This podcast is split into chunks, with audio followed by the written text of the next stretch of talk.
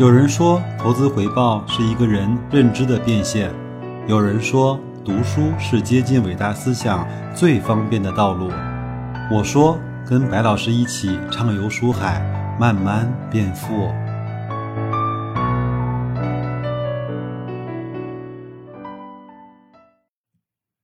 各位书友，大家好啊！我们今天继续一块儿来学习《闲来一做 S 化投资》这本《慢慢变富》。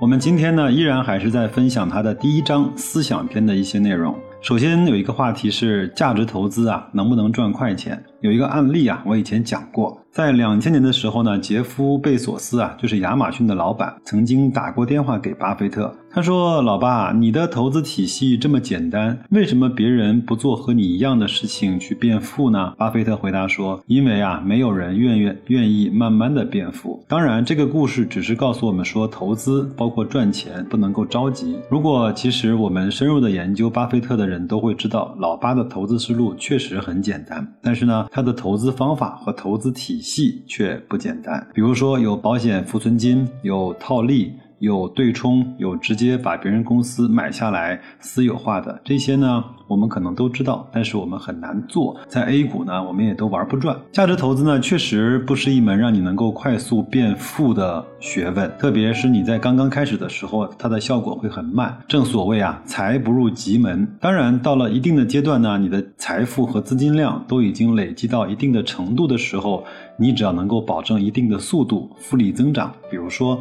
年化百分之十二到百分之十五，后期的收益增长就不会太慢了，而且越到了后期啊，会越来越快，甚至快到你自己都不敢相信的地步。李嘉诚说，如果一个人从现在开始每年存一点四万元，有平均百分之二十的年化回报率，那么他四十年之后，他的财富呢就会增长到一点零二亿元。第一个十年本金和收益啊只有三十六万，第二个十年他们也只有二百六十。一万，但是到了四十年就能够达到一亿多。李嘉诚呢还说过，赚第二个一千万要比赚第一个一千万简单的多。那为什么越到后期赚钱越快呢？这就是其中的复利的奥秘。让我们一起再来羡慕嫉妒恨另外一个案例吧。二零零五年的时候，在美国的布鲁克林大学，有一位任教六十周年的两个老师啊，他叫欧斯莫夫妇，相继都去世了。两个人呢也都没有孩子，都是。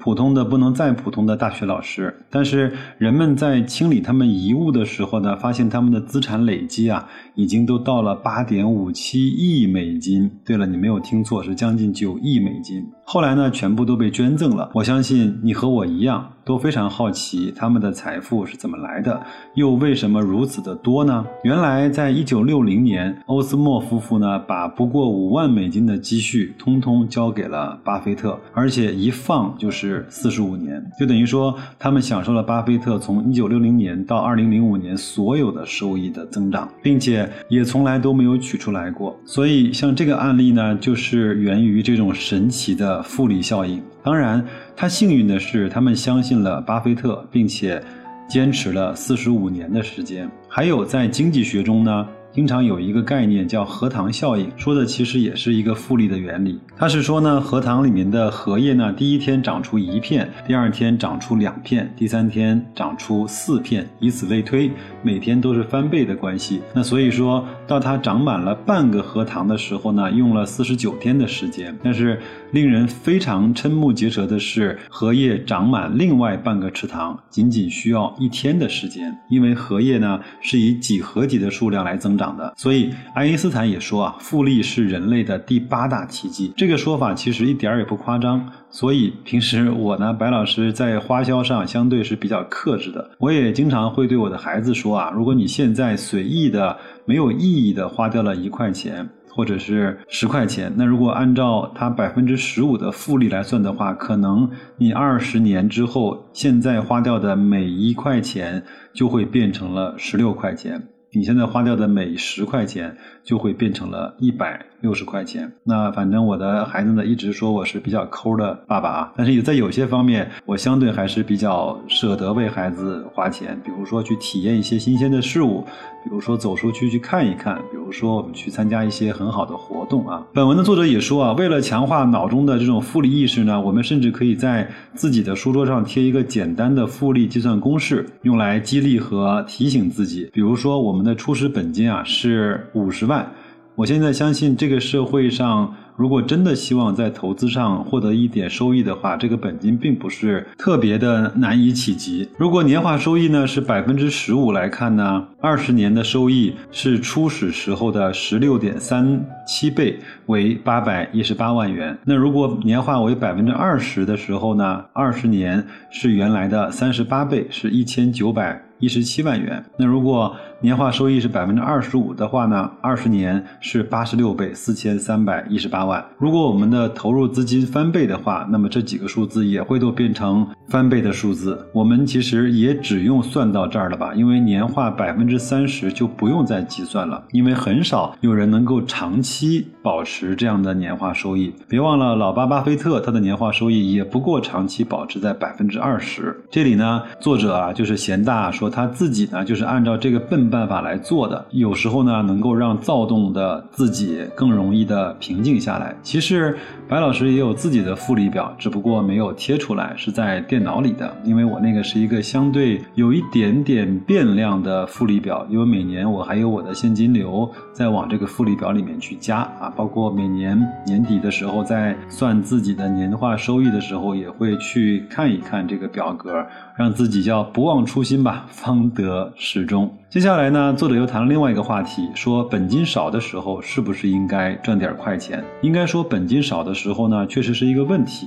据我们中登公司统计啊，中国目前有百分之八十以上的个人投资者的本金都在五十万元以下。所谓的滚雪球呢，就得有湿湿的雪和长长的坡。如果一开始这个雪球太小，即便是在长长的坡上去滚，那什么时候才能滚成一个大的雪球呢？比如说，你只投入了五两万块、五万块，甚至是十万块，就算你的年化收益百分之二十，请问你什么时候才能够解决你的财务问题？甚至可以达到那个财务自由的彼岸呢？很多年轻人说啊，那我都老，都消费不动了，我几十年后赚那几千万有什么用呢？这是很多人年轻人的想法。我们下面来看一看作者是怎么说的。他说：第一呢，本金少，正好练练手嘛。一个投资者在一个股市中如何能够成熟起来呢？最好的办法就是给他一点钱，让他赔掉一半，或者是全部都赔掉。这样的话，估计他很快就能够成熟起来了。我不知道我的听友。有朋友们有谁是有这样的经历的啊？如果一个人呢没有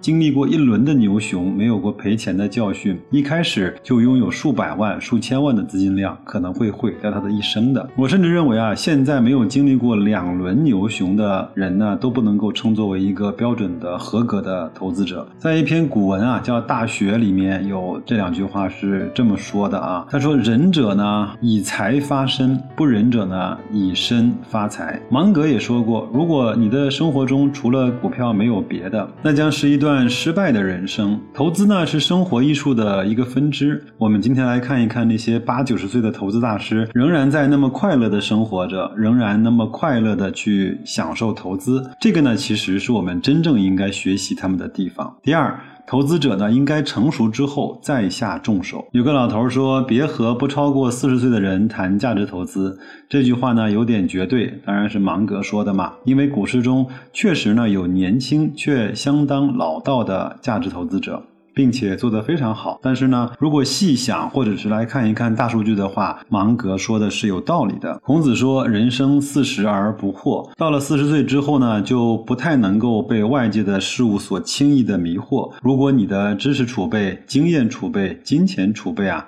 已经有了相当的基础，在这个时候，你便可以考虑下重注了。此时，你只要抓住几个重大的机会，你的财富便会翻着跟头往上涨了。你的投资或许就由必然王国走向了自由王国。第三啊，投资者应该边做实业或者工作边投资。那投资者在没有成熟之前该如何投资呢？如果你不是立志成为一个资产管理人，那最好的办法就是边工作边将闲置的现金流慢慢的放入股市。这样的话，本金是不断增加的，滚雪球的速度自然会快一些。我们可以做一个大致的人生财富规划。第一步，先努力做一个相对成熟的投资者。第二步呢，是实现家庭财务的健康。即年可投入金融资产的投资收入大于你自己的年固定收入。这个阶段呢，已经有人在为你打工赚钱了。谁呢？就是你的钱嘛。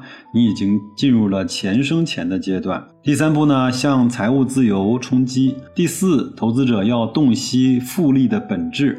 芒格曾经说过，你要认识复利的威力，同时要了解它的艰辛。基数比较小的时候，很容易产生高的复利，但是基数比较小呢，大部分人都不会重视，不会从复利的角度来去考虑问题，会犯很多的错误，反而妨碍了资金的稳定增长。这些呢，还不是最糟的，更坏的是浪费了时间这一无价的财富，并且让我们养成了不好的习惯，甚至终身难以改变。人是习惯的动物，那种频繁交易、追涨杀跌的习惯一旦被养成，特别是尝到一定的甜头。之后再想改变，真的是实属不易。有一句话呢，说的很扎心，就是一个人当他一进入股市的时候就开始赚钱，那么这可能是他整个在投资市场上经历的最差的开始。以上呢，就是今天我想给各位分享的一些内容。最后呢，我也想再多啰嗦两句。其实再次读完这本书之后呢，我也想起来自己啊，在很多年前，从一个毛头小伙子啊，怀揣了几万块钱，梦想着自己成为世界首富似的，敢死队似的冲入了股市。那个时候呢，确实也什么都不懂，和大家都一样，听消息、看 K 线，包括凭自己的感觉，甚至这个股票的代码是我的幸运数字，都会。让我做出买入的决定。其实前面也有人在后台问过我，他说我的本金不多，我该怎么去做投资呢？因为每每到了这样的问题，我都会说，你的本金如果不多的话，那你如果还年轻的话，先去投资自己，先去让自己呢变得更加成熟和富足起来，然后自然你会在整个你的工作上就获得一个更好的收入和回报。那你也会碰到更好的人，你也会遇到更好的公司，当然你也会看到更好的书，掌握一些更好的方。然后这个时候，你的年龄也好。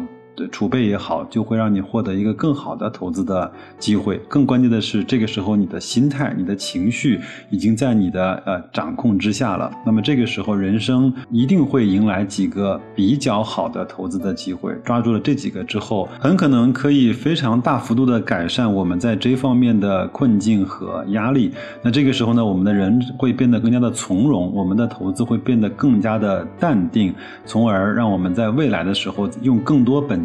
懂得如何在更好的机会去下重手的时候，自己变得坦荡荡，变得平静无比，好吧？那我们今天就先聊到这儿。下一次节目呢，我们把作者的第一章关于思想篇的把它结束掉，我们进入后面更加实战的部分。那就这样，祝各位投资愉快，再见。